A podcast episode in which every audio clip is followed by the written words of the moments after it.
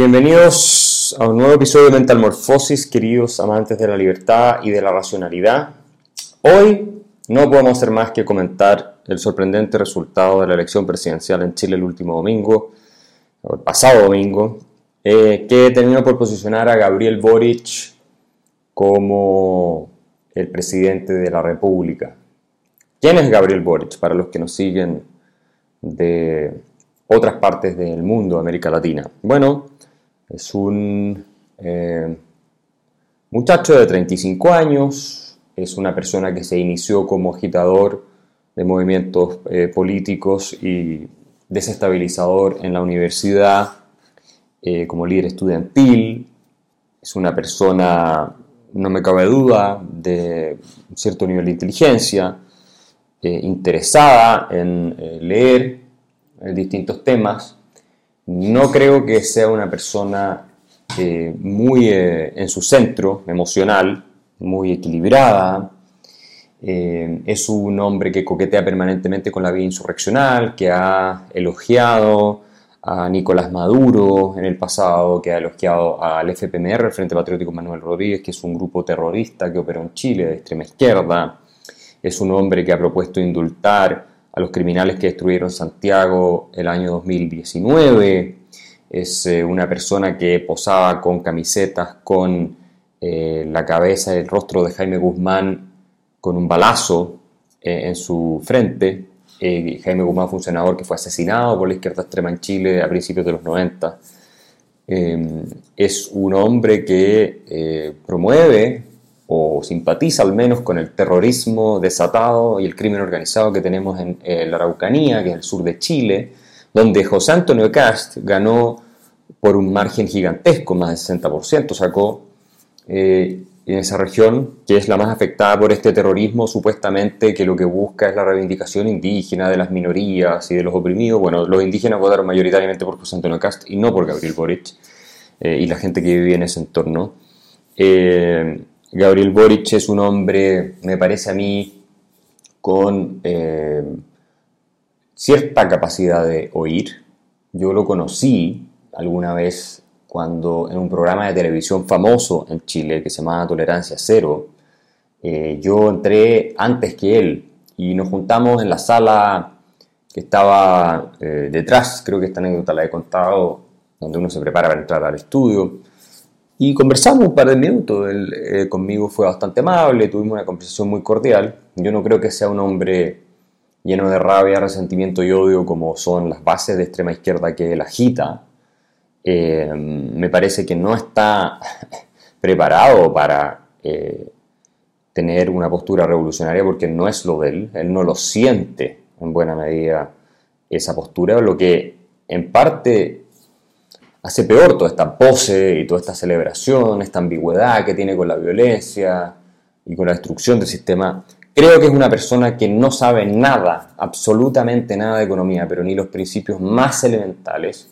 De hecho, me gustaría regalarle mi último libro, El economista callejero, que les cuento, la segunda edición ya se agotó de nuevo. Es un récord de ventas en las librerías, no lo pueden creer el éxito que está teniendo.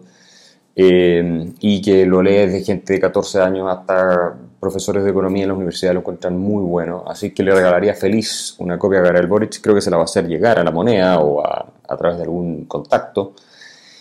Eh, y él es presidente de Chile. Ahora, lo interesante es que aquí hay un quiebre generacional absoluto, en el sentido de que, bueno, este es el presidente más joven, pienso yo, de la historia de Chile, si no me equivoco eh, y si no, uno de los más jóvenes. Claramente es el más joven de los últimos 50 años eh, o más, 60, 70 años. Y él es una persona que no nació antes del de, eh, año 73, el primer presidente que hemos tenido en las últimas décadas que nació después del golpe de Estado que derrocó al gobierno marxista y el experimento totalitario de Salvador Allende, que él cita en su discurso como un referente y que terminó destruyendo la democracia en Chile. Eso es lo más increíble. Em, entonces hay un cambio, recambio generacional ahí.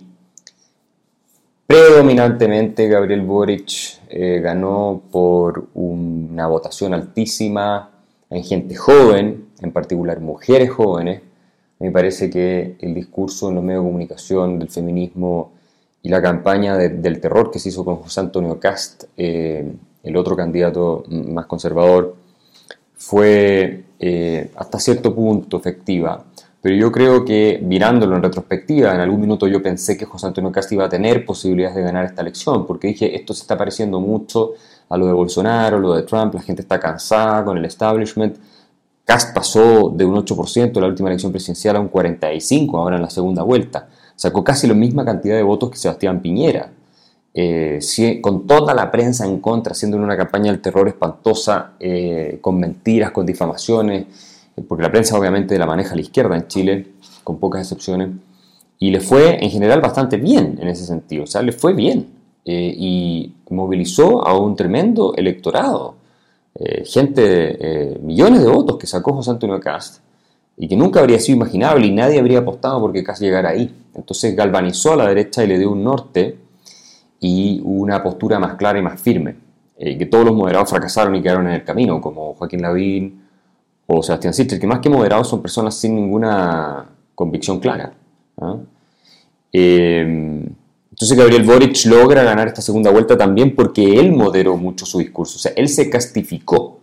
El efecto cast fue obligar a Gabriel Boric a hablar del orden público, empezó a hablar de, bien de las Fuerzas Armadas, empezó a descartar montones de propuestas radicales de economía o a por lo menos matizarlas que eran desastrosas, eh, se desmarcó y pidió perdón por una serie de asuntos. Lo se manejó muy bien él y sus asesores de comunicación, eso es algo que tienen los, personajes de izquierda. Ahora, claro, toda la prensa estaba a favor de él y la opinión pública en ese sentido eh, fue influida en parte por la, por la prensa y en contra de Cast. A Cast le trataban de decir que como el abuelo o como el papá había combatido a los 18 años por el ejército alemán en la Segunda Guerra Mundial, entonces él era nazi. Ese era, ese era el nivel y se lo sacaban todo el tiempo en los medios de comunicación. Entonces, eh, la, la, cuestión era muy sucia, muy injusta y finalmente tenemos a una persona que tiene un lado de su alma que es eh, marxista, eh, antisistémica, clásica del populismo latinoamericano, que tal vez no tenga en mente la construcción de un Estado como Venezuela, aunque yo no lo descarto, pero de que vamos a avanzar hacia, hacia Argentina, yo no tengo ya a esta altura ya ninguna duda. O sea, yo en algún minuto pensé esto podrá tal vez ralentizarse, pero ya no tengo ninguna duda. El precipicio que se viene en Chile es eh, devastador. Acá no hay vuelta atrás. Eh, esto lo vamos a tener que reconstruir cuando el daño sea tan profundo que no queden alternativas. Eh, entonces Gabriel Boric gana y gana con una diferencia de 10 puntos. Se suponía que si ganaba iba a ganar por mucho menos. Y ahí es donde eh, creo yo que el efecto medio comunicación fue enorme. Ahora, mucha gente no fue a votar, ¿ah? fue un poco más de la mitad del electorado a votar. No, no, no fue como vemos participación en otros países con un 70%, un 60%, 65%, acá fue menos, un poco más del 50%. Entonces tampoco es que él eh, haya obtenido eh, un apoyo así en una participación enorme. Pero sí, hay que decir que es el presidente bueno, que más votos ha obtenido en la historia de Chile, porque también hoy día tenemos más habitantes, y eso también hay, que, eh, hay que incorporarlo en la ecuación. Entonces la pregunta es qué viene ahora. Gabriel Boric, me parece a mí, va a tener una luna de miel, el típico personaje que puede ser popular porque es joven, es como choro, es carretero, los jóvenes lo sacaron elegido presidente. Eh, obviamente los jóvenes no pagan cuentas, no tienen responsabilidades, se dejan llevar por discursos emocionales fácilmente y votan por el que les tinca, no, no es que piensen demasiado. Eh, eso es característico en las democracias, ¿no? pero sobre todo en las nuestras, las latinas y en segmentos más jóvenes, eso eh, es muy importante. Y, y por lo tanto yo creo que él va a tener una... Si quieres continuar oyendo este episodio, acceder a más contenido y apoyar la defensa de las ideas de la libertad, suscríbete en www.patreon.com slash Axel Kaiser.